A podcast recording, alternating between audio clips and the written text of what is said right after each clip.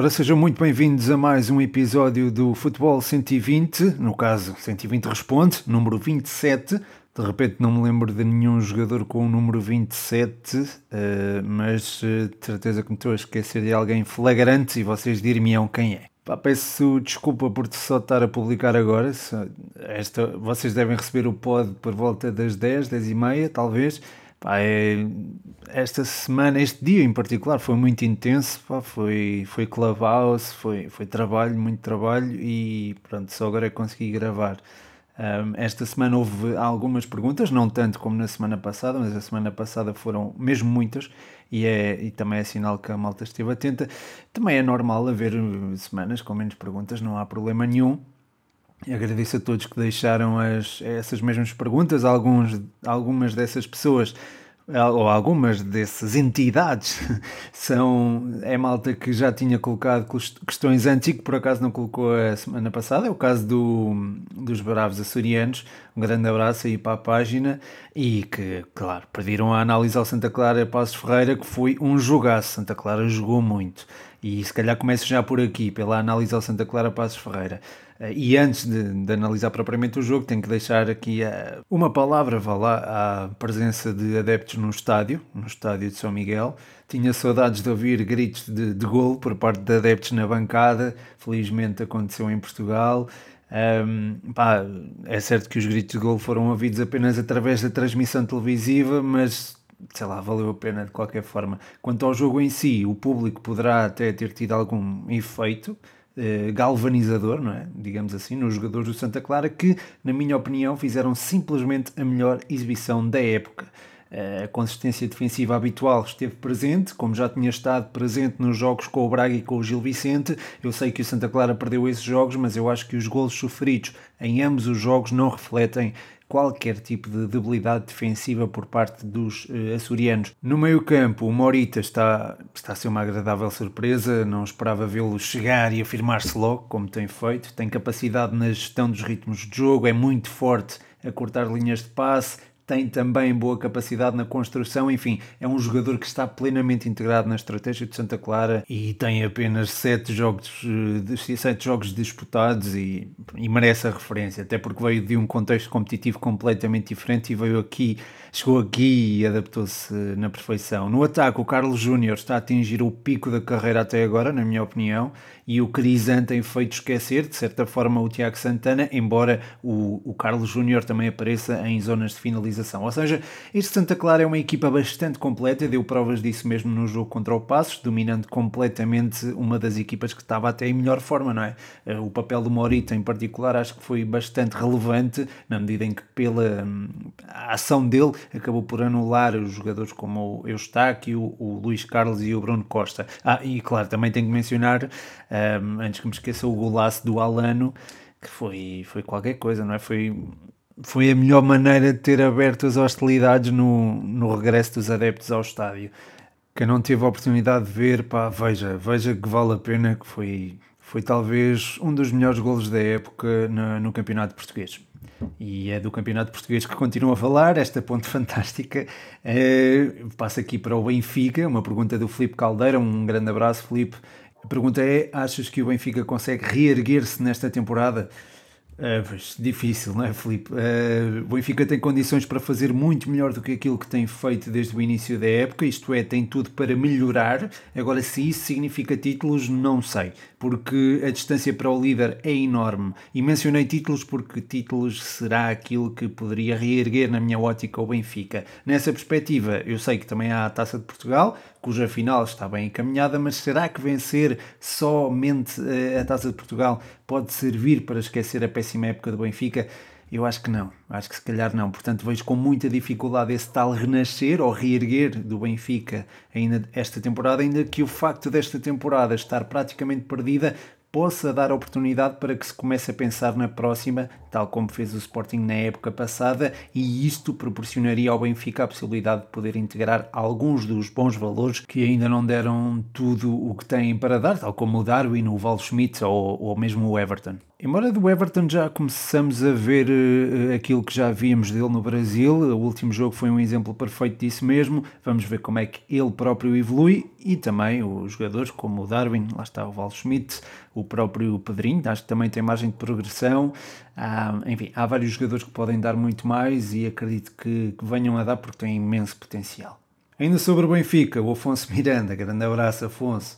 Uh, ele pergunta-me quais os três jogadores fora dos três grandes e Braga mais adequados para o sistema de Jesus e será que esse sistema ainda pode ter sucesso na atualidade? Eu acho que sim. E tu? Uh, portanto, começando aqui na primeira pergunta, mais adequados não significa não é, que joguem. Uh, o, sei lá, o sistema de 4-4-2 mais vezes utilizado por, pelo, pelo Jesus varia muito consoante as nuances do jogo, não é? Tens muitas vezes um, um dos médios centro a baixar para formar uma saída a 3 é, chama-se eh, saída volpiana e que depois permite a subida dos dois laterais e a interiorização dos alas, formando também às vezes um 3 ou um 6 quase eh, a atacar. Ou seja, precisas de laterais com um pulmão muito forte, muito aguerrido e com boa presença ofensiva, e nesse sentido. Uh, eu imagino, imaginava o Oleg, por exemplo, mas neste caso, com a saída do Oleg, imagino o Sacco do Vitória de Guimarães. Um, depois, uma das especificidades do modelo de jogo, não sistema, não é? É diferente, mas, mas para a tua pergunta acho que vou, vou de encontrar aquilo que tu, tu me estás a perguntar. Um, a existência, uma das especificidades é a existência de um médio que saiba cortar pela raiz o ataque do adversário, com uma abrangência posicional que parte do meio e vai até às alas dobrar os laterais e que por cima disto tenha ainda qualidade na construção. Acho que nestes, nestes parâmetros, nestas caixinhas, o Almozrati uh, mete certinho em todas as caixinhas uh, e encaixava de, portanto, uh, de forma perfeita neste esquema, mas fazendo parte do Braga não pode ser escolhido, não é? Este é o exercício, pelo que se calhar ia até no, porque não no Morita, do Santa Clara, até por ser um jogador muitíssimo inteligente e de não, não, não ter registado qualquer tipo de problema no salto, no, não diria salto, mas na alteração do contexto competitivo. Um, outra das especificidades, e acho que também tenho, pronto, tenho mesmo que focar-me nelas para, para te responder da melhor forma, do modelo de jogo do, do Jorge Jesus. Um, outra dessas especificidades é a presença de um ponta de lança que ataque bem o espaço e que tenha capacidade finalizadora, além de ter também pulmão para pressionar os defesas contrários. E aí acho que o Rodrigo Pinho entra, não é? apesar de já ser jogador do Benfica, acho que o posso escolher, até porque uh, está uh, contratualmente ainda ligado ao, ao Marítimo até final da época. Se perguntaste-me também se o sistema pode ter sucesso na atualidade, Pode, o Benfica tem 14, 15 jogos até final do campeonato, só 3 ou 4 são frente a equipas que estão ali no top 4 da Primeira Liga, pelo que este sistema de vertigem mais ofensiva, que é o que é próprio do Jesus, pode resultar na maior parte dos encontros, até porque a equipa registra um, ou irá registrar melhorias físicas à medida que o campeonato se for desenrolando, pelo menos teoricamente, uh, e, se, e, se, e se não surgirem lesões portanto só há, acho que só há espaço para, para melhorar e portanto concordo contigo. São, são ótimas perguntas e obrigado por elas, até deu aqui para, para falar um bocadinho de tática e sabem que eu, que eu gosto muito de falar sobre, sobre estes aspectos. Uh, mas passando do Benfica para o Sporting, o Pires deixa aqui uma pergunta, é interessante também, uh, melhores jogadores para colmatar a saída do João Mário do Sporting. Uh, grande abraço, Pires. Uh, eu no Clubhouse uh, já tenho visto, ou ouvido neste caso, muitas críticas ao João Mário por parte de adeptos do Sporting. Claro que se calhar aquilo não é bem representativo do que os adeptos do Sporting acham dele, mas acaba por ser uma amostra dessa mesma opinião e são até pessoas que, pronto, das quais eu tenho, ou pelas quais eu tenho muita consideração e acabam por pedir o Mateus Nunes em vez do, do João Mário. Eu continuo a achar que o João Mário é um jogador muito importante no meio campo do Sporting, sobretudo ali a jogar entre linhas e na, na gestão de jogo com bola. Aliás, acho mesmo que, que a sua ação foi até bastante importante no clássico para existir maior retenção de bola no meio-campo do Futebol Clube do Porto, ainda que esta não surgisse de forma tão frequente quanto desejável para os Leões, mas aí entra também o mérito do Futebol Clube do Porto. De qualquer forma, já, já vou aí ao clássico, também há perguntas sobre isso. Uh, sobre colmatar a sua ausência, eu acho que o Mateus Nunes. Eh, é um jogador diferente do João Mário, não é tanto um pensador de jogo uh, e que retém tanto a bola. Aliás, com o com o Mateus tu tens uma posse de bola mais curta, claro que é mais objetiva, mas é mais curta uh, e mais depressa cai para, para o adversário. A bola mais rapidamente vai para o adversário do que propriamente fica retida nos pés da tua, da tua própria equipa. Um, mas é um jogador que também provoca desequilíbrios, não é? E é um jogador que entusiasma mais que o João Mário, uh, rasga linhas, tem uma boa. Uh, um bom. Eu disse rasga linhas, galinhas. Olha que giro. Uh, não, mas é um jogador que também tem bom impacto físico, mas lá está, não sei até que ponto seria o jogador certo para aquela posição. Posto isto, e eu acho que já divaguei um pouco, desculpa, uh, acho que há, já há substitutos no plantel e não tem de ser o Mateus Nunes. Esse, a pessoa em que eu estou a pensar é o Daniel Bragança, é um miúdo Pá, na minha opinião, ainda tem de trabalhar um pouco os índices físicos e ter mais competição, mais jogo, mas é um miúdo que com o tempo poderá colmatar a ausência do João Mário sem qualquer problema, até porque é muito inteligente na gestão do jogo, tem muita qualidade na, na, na definição do passe e tem também muita qualidade técnica, uh, pelo que acredito que será certamente alguém que poderá fazer esquecer o João Mário. Se olharmos para fora de Alvalade, Há um nome que tem sido muito associado ao Sporting, até pelos adeptos, que é o Ryan Gold, que trará intensidade, qualidade na definição, mas não é não tem tantos predicados na gestão do jogo com bola num contexto de equipa grande. Ele oferece mais coisas relativamente ao Daniel Bragança, mas para aquela posição específica eu não sei até que ponto o Daniel Bragança não seria melhor. Um, Além disso, o Ryan Gold podia sentir um bocadinho o salto competitivo, eh, mesmo tendo em conta que ele já representou o Sporting, aliás, por alguma razão não se terá uh, afirmado. Ainda assim, acho que o Ryan Gold tem capacidade para se afirmar no Sporting, pelo menos este Ryan Gold.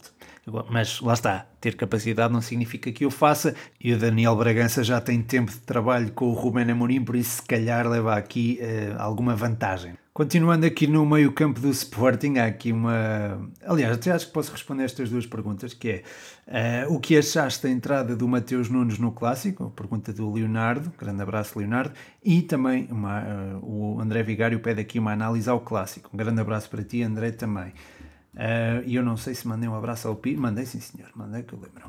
Uh, Uh, bem, uh, achei fundamental a entrada do Mateus Nunes para que o Sporting passasse a controlar as operações, isso sem dúvida alguma, eu até tuitei sobre isso. Uh, não é que o jogo estivesse completamente descontrolado, atenção, acho que o Sporting conseguiu ter o domínio do jogo sem bola, isto é, deu a bola ao Futebol Clube do Porto e teve algum controle do jogo a nível posicional, porém este controle do jogo, e eu acho que tenho de sublinhar, não terá sido exercido da forma que o Sporting se calhar queria, porque certamente que os homens de Rubén Amorim queriam ter mais bola do que aquela que tiveram e o Futebol Clube do Porto, sobretudo na primeira parte, com o Otávio a jogar mais por dentro, dificultou bastante esta tarefa. a entrada do Mateus Nunes veio precisamente cortar um eventual crescimento dos Dragões nesse sentido, dar superioridade numérica no centro do terreno, ainda que o Mateus Nunes partisse desde a direita, e dar maior e melhor transporte de bola ao Sporting rumo ao meio-campo contrário. A partir daí, acho que os Leões conseguiram controlar melhor o jogo e levá-lo para uma dimensão com a qual se sentiam mais confortável, isto é, para o jogo com, com bola. De seguida, uma pergunta aqui do Gonçalo Pereira, um grande abraço para ti, uma pergunta mais tática, uh, e que é, uh, hoje em dia o jogo pelos flancos está cada vez menos usado, na tua opinião?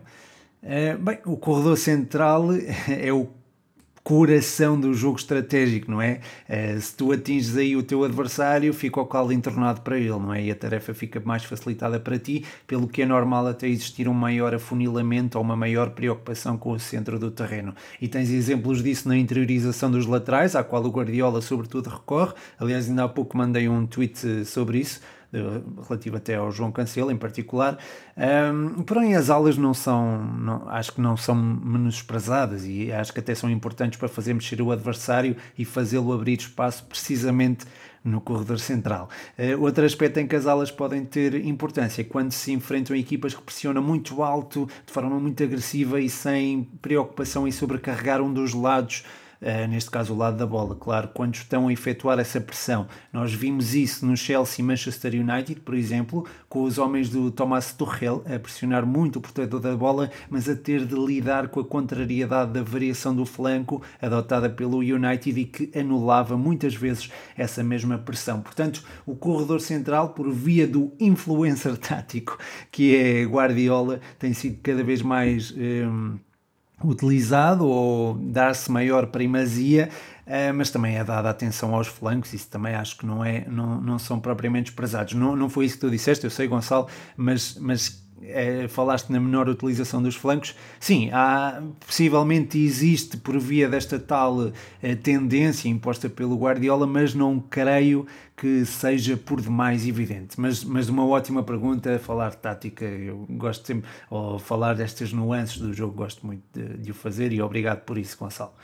A seguir, o Leandro pergunta-me o que achas do Mark Rose no Dortmund? Uh, ora, Leandro, um abraço para ti pá, e obrigado pela pergunta. Um, olha, o Marco Rose é um treinador que potencia muito os recursos que tem à disposição, especialmente se esses recursos são homens da frente. E vimos o que ele fez com o Marcos Thuram, com o Plea, com o Stindl e até com o Embolo, experimento o melhor deles, não é? tirando o melhor sumo de, deles e tornando um, o Borussia Mönchengladbach acho que disse bem, numa equipa com uma das melhores dinâmicas ofensivas na Europa, orquestrada pelo, pelo Rose no treino e pelo Neuhaus no, dentro de campo. É certo que ultimamente as coisas não têm corrido muito bem no clube, ou em termos de resultados, mas isso também será mais um reflexo de, da própria saída iminente do Mark Rose do que propriamente com, do, do que outra coisa. Uh, essa saída será para o Dortmund e eu te vejo muita, muita, muita coisa boa acontecer para aqueles lados, sobretudo se não sair ninguém, porque se ficarem por lá Sancho, uh, Torgan uh, Royce, uh, Haaland, claro, e jovens como o Gio Reina e o Moukoko cuidado com este Dortmund. E atenção, não é só os jogadores da zona ofensiva, o meio-campo com o Jude Bellingham e um elemento mais experiente como, por exemplo, o Witzel ou o Dahoud, tem muito potencial para para construir e destruir com qualidade e a saída de bola também desde trás com, com o Zagadou também pode funcionar bastante bem sob o comando de Marco Rose eh, não é que funcione mal agora acho que, acho que mesmo com o treinador interino as coisas continuam a funcionar bem apesar dos resultados às vezes não serem aqueles que estamos à espera deste Dortmund. Eh, mas, mas voltando ao Marco Rose tudo se conjuga para que este Dortmund seja divertido de se ver com o Marco Rose no comando técnico. A seguir, um momento Spanenka aqui do podcast. eu tenho, tenho até estreitadas ligações com o Spanenka através do Clubhouse, tenho falado bastante com o, com o Blanco, o João Maria Blanco, ele deixa-me aqui a pergunta, que clube achas que tem a melhor formação do mundo? João, se olhar para o momento atual, posso tentar ignorar La Masia do Barcelona, mas não consigo. Portanto, uh, isto é, é difícil olhar para o Barcelona como uma equipa com uma estrutura saudável, ao ponto de ter boas camadas jovens, mas a verdade é que continua a ter, e o Pedri, e o Ricky Puig, e também o Ansu Fati, vá, são exemplos claros disso mesmo. Depois há a considerar o Ajax, claramente, um, os três grandes de Portugal também, e atenção às escolas inglesas, austríacas, dinamarquesas e norueguesas que se estão a preparar para dar aí bons frutos no futuro. Aliás, a inglesa, sobretudo, já tem dado, com vários títulos até nas camadas jovens, embora aqui não entre a tal vertente de clube de que estavas, de que estavas a falar. Obrigado pela pergunta, João. De seguida, o Rodrigo Canhoto pergunta-me qual a melhor dupla de centrais da atualidade, Ruben Dias e John Stones. Uh, olha, tá, estive a vê-los até há pouquinho, deixa ver, ah, ficou 4-1, sim senhor. O City ganhou 4-1 ao, ao Wolverhampton. Um, mas sim, muito provavelmente são esses dois miúdos, o Ruben Dias e o Stones. A entrada do Ruben Dias no City teve o condão de melhorar todos aqueles que o rodeiam e isso, juntamente com a evolução estratosférica não é? do Roderick, também não se pode esquecer, contribui para que o John Stones se tornasse no central que todos esperávamos ver um, há alguns anos. Embora, por acaso, hoje acho que ele não jogou, jogou exato, o, o, Stones não jogou, jogou foi o Laporte e o Ruben Dias a titular, se não me engano. Isto é muito improfissional eu estar a verificar estas coisas agora. Uh, Ruben Dias Laporte. Exato, o John Stones não saiu do banco. O Guardiola só fez uma substituição. Incrível. Bem, desculpem. Uh, mas sim, a entrada. O. A entrada do Ruben Dias no sítio acabou por melhorar toda a gente. O Rodri tem tido um papel fantástico, está a assimilar como nunca como nunca não, como ninguém, se calhar, eh, o papel eh, de, de, médio defensivo numa equipa do Guardiola Uh, portanto, acho que, que, sim, acho que esta conjuntura acaba por tornar o John Stones e o Ruben Dias nos melhores centrais da atualidade. Há outros conjuntos de defesas centrais que me enchem as medidas, tais como o Condé e o Diego Carlos, ou o Lacroix e o Brooks do Wolfsburgo, atenção a este Wolfsburgo, mas não, eu acho que não superam a dupla Stones-Dias, até pelo desafio competitivo que esta dupla enfrenta todos os fins de semana. De qualquer forma, muito obrigado, eh, Rodrigo, pela pergunta e um, e um forte abraço para ti. A seguir, tenho aqui uma pergunta do Alexandre Costa muito interessante, que é sobre se o Real Madrid tem capacidade para ganhar a Champions. Ora, nós, lá está, ao pensarmos Real Madrid, pensamos Pensamos que sim, não é? Porque se as camisolas jogassem, não é? Toda a gente assinaria assim, senhor. O Real Madrid é um dos principais candidatos a, vencer a Champions.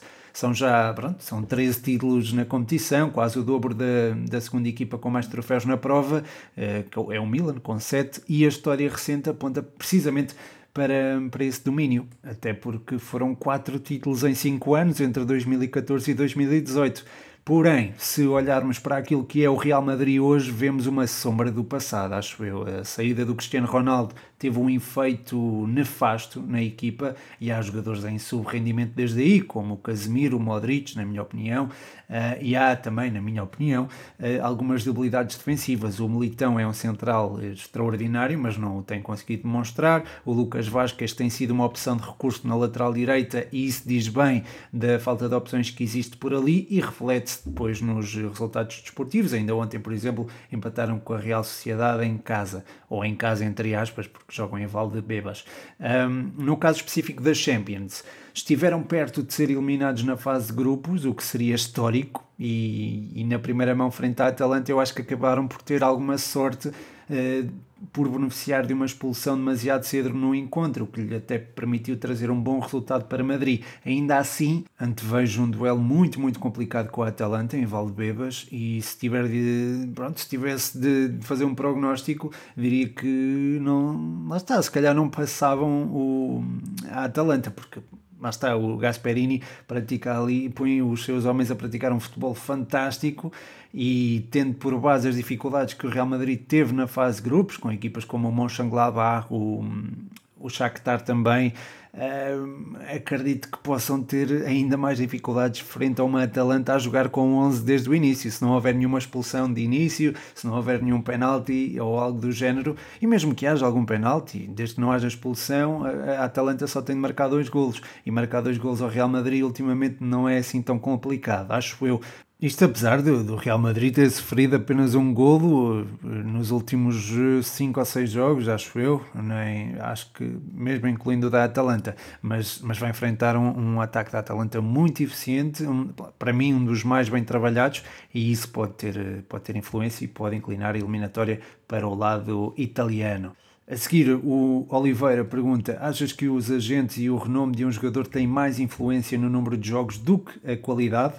É, é uma questão delicada, né? mas uh, pode ter algum impacto, sim. Uh, quanto aos agentes, não vale a pena ser ingênuo e dizer que não, que não e que não há influência e acho que não vale, se calhar não vale muito a pena alongar-me sobre isto, ainda que deva reconhecer e deva sublinhar também alguma injustiça para com os jogadores que ficam prejudicados por isto mesmo. Já relativamente ao renome de um jogador, se é um jogador que tem, que tem um bom palmarés e que teve uma boa carreira, significa que deu provas da sua competência. Portanto, à partida, isso colocaria, colocaria esse jogador numa posição favorável para assumir uma eventual titularidade e aí compreende-se que parte à frente da concorrência, mas não acho, e até posso estar a ser algo inocente aqui, que um treinador opte por um jogador só pelo seu nome. Se há outro jogador com menos nome, mas mais competente e que encaixe melhor no seu modelo de jogo, certamente que será esse jogador a ser colocado. Agora,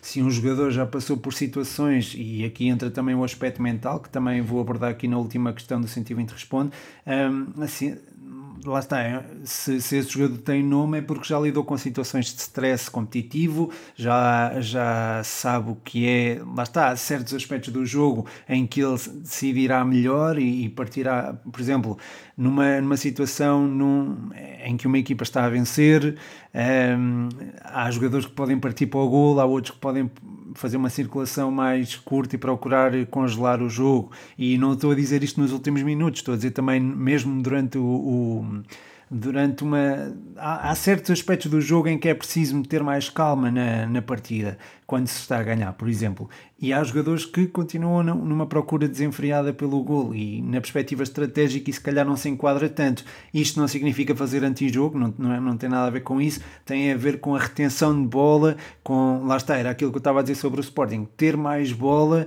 eh, ao controlar o jogo com bola e não sem ela, como o Sporting acabou por ser forçado a fazê-lo, ainda que eu tivesse conseguido, conseguido fazer com, com sucesso Mas, mas lá está, é sempre mais confortável teres bola, estás a ganhar e teres bola, ou estás numa situação de vantagem pontual, vá lá, e teres bola do que propriamente não a teres. E a partir daí entra também a tal experiência, e, e é aí que eu, que eu menciono jogadores mais experientes, e é aí que eu digo que algum jogador mais experiente pode ser escolhido em detrimento de outro com menos nome, precisamente por uh, dar mais garantias nesses momentos mais delicados do, do jogo. Portanto, é, essa questão do nome às vezes é um bocadinho. Acredito que, é assim, também gosto de ver jovens a ser lançados, mas há, há certas situações em que se calhar um jogador mais experiente dá mais uh, garantias ao treinador e à própria equipa e ao clube, que é o mais importante. Portanto, depende. É quanto aos agentes, desculpa, mas pronto, eu alonguei-me, eh, não me alonguei, aliás, falei só um bocadinho, mas, mas acho que também é uma questão polémica, não vale a pena se calhar entrarmos por aí, mas agradeço-te imenso a pergunta, Oliveira, um grande abraço para ti. Eh, um abraço também ao Alexandre Costa, eu não sei se mandei, pá, e o Alexandre Costa também tem deixado aqui perguntas e o Oliveira também, e, portanto agradeço-vos imenso.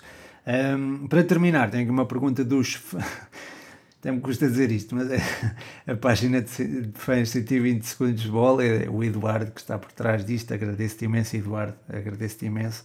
Eh, ele até me pediu desculpa por não ter publicado nada esta semana e não precisas pedir desculpa, nem precisavas ter criado a página. Estou, estou muito agradecido por, por, ter, por teres, teres, por apoiares a página, seja de que forma for. Um, mas a pergunta, a pergunta do Eduardo é muito interessante ele pergunta-me, e, e, lá está, tal parte mental. Achas que a parte mental é mais importante num jogador de futebol? claro que sim. Aliás, não mandei um abraço ao Eduardo, um grande abraço, Eduardo.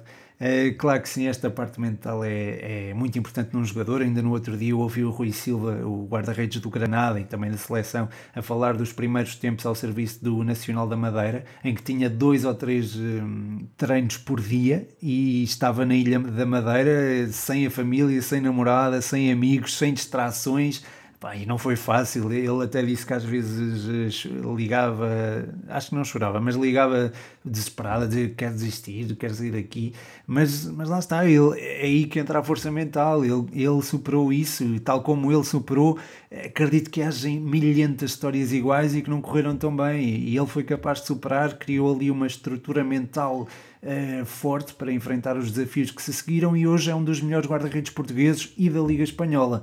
Uh, também temos o exemplo claro e óbvio, não é? Que toda a gente conhece do Cristiano Ronaldo, que se tornou no melhor jogador do mundo com a persistência no treino, na alimentação e outros comportamentos que exigem uma disciplina que advém precisamente dessa tal força mental e acho que é muito importante para qualquer jogador de futebol, sobretudo hoje em dia, um, ehm, ter essa estrutura, até porque hoje em dia tens redes sociais e tens muita crítica a chover, tens muitos elogios, mas também tens muita crítica, e, e pronto, eu aproveito para dizer, é, é também por isso que eu não gosto muito de falar mal dos jogadores de futebol, porque é é, lá está, é, mexe com eles, eu sei que mexe com eles, há, há, críticas que mexem com eles. Eu, quando fazia reportagem, por exemplo, cheguei a ter um caso em que hum, houve um jogador, eu tinha que eleger o melhor em campo e o pior em campo. E elegi o pior em campo foi, pronto, não vou mencionar o jogador, mas lembro-me do jogador ficar particularmente afetado com isso. E eu falei com ele e disse, por acaso, lá está, por acaso, nesse caso a escolha nem foi minha, mas eu, eu tive que falar com o jogador e disse, pá, é opinião, é uma opinião, não quer dizer que seja sejas este jogador, não quer dizer que sejas mau jogador, significa só que neste jogo, particularmente, houve os jogadores estiveram melhor que tu, na opinião do meu colega. Não, não quer dizer que tu tenhas estado ou que sejas mau. É, lá está, e, e, ele acabou por levar algo para o campo pessoal, é, inclusive, inclusive depois chegaram uma. Como eu era o responsável da reportagem chegaram a mandar até uma, uns e-mails e tal, assim meio esquisitos, mas, eh, mas pronto, isso depois ficou tudo resolvido. Um, lá está, eh, mas, mas esta é uma ilustração de como uma crítica pode afetar um jogador e é por isso que eu também não evito criticar. Não é com medo desses e-mails, porque é assim, são, são e-mails desagradáveis de ler, mas são não mudam a minha opinião, não é? Não, não é por esse jogador, não é por eu vir a avaliar, entre aspas, esse jogador no futuro que vou ter esse e-mail em conta para, para dizer que ele jogou melhor ou pior. Não, acho que não, não é isso que tem que mover uma pessoa que, que faz este tipo de, de, avaliações e este tipo de análise. Uma pessoa tem que ser imparcial e é isso que eu procuro ser, mas sim pelo evito criticar sempre que posso eh, quando quando, pronto, em, quando tenho liberdade para isso, quando tenho liberdade para apenas elogiar e também, em parte, também é uma das, de um, dos, um dos benefícios de ter um projeto independente como o 120 segundos de bola é que posso, se quiser, só elogiar e, e sempre que, que o conseguir fazer é isso que eu vou fazer, até neste, até no 120 responde. 120 responde que chega ao fim, Uh, espero que tenham gostado. Obrigado a todos os que fizeram perguntas e todos os que ouviram até ao fim. O meu nome é Pedro Machado e este foi mais um Futebol 120. Ah, e como não podia deixar de ser, ih.coimbra.osc no Instagram, International House Coimbra, Olivais Santa Clara no Facebook. Vão lá para aprender inglês desde casa, com toda a segurança. Garanto-vos que não se vão arrepender.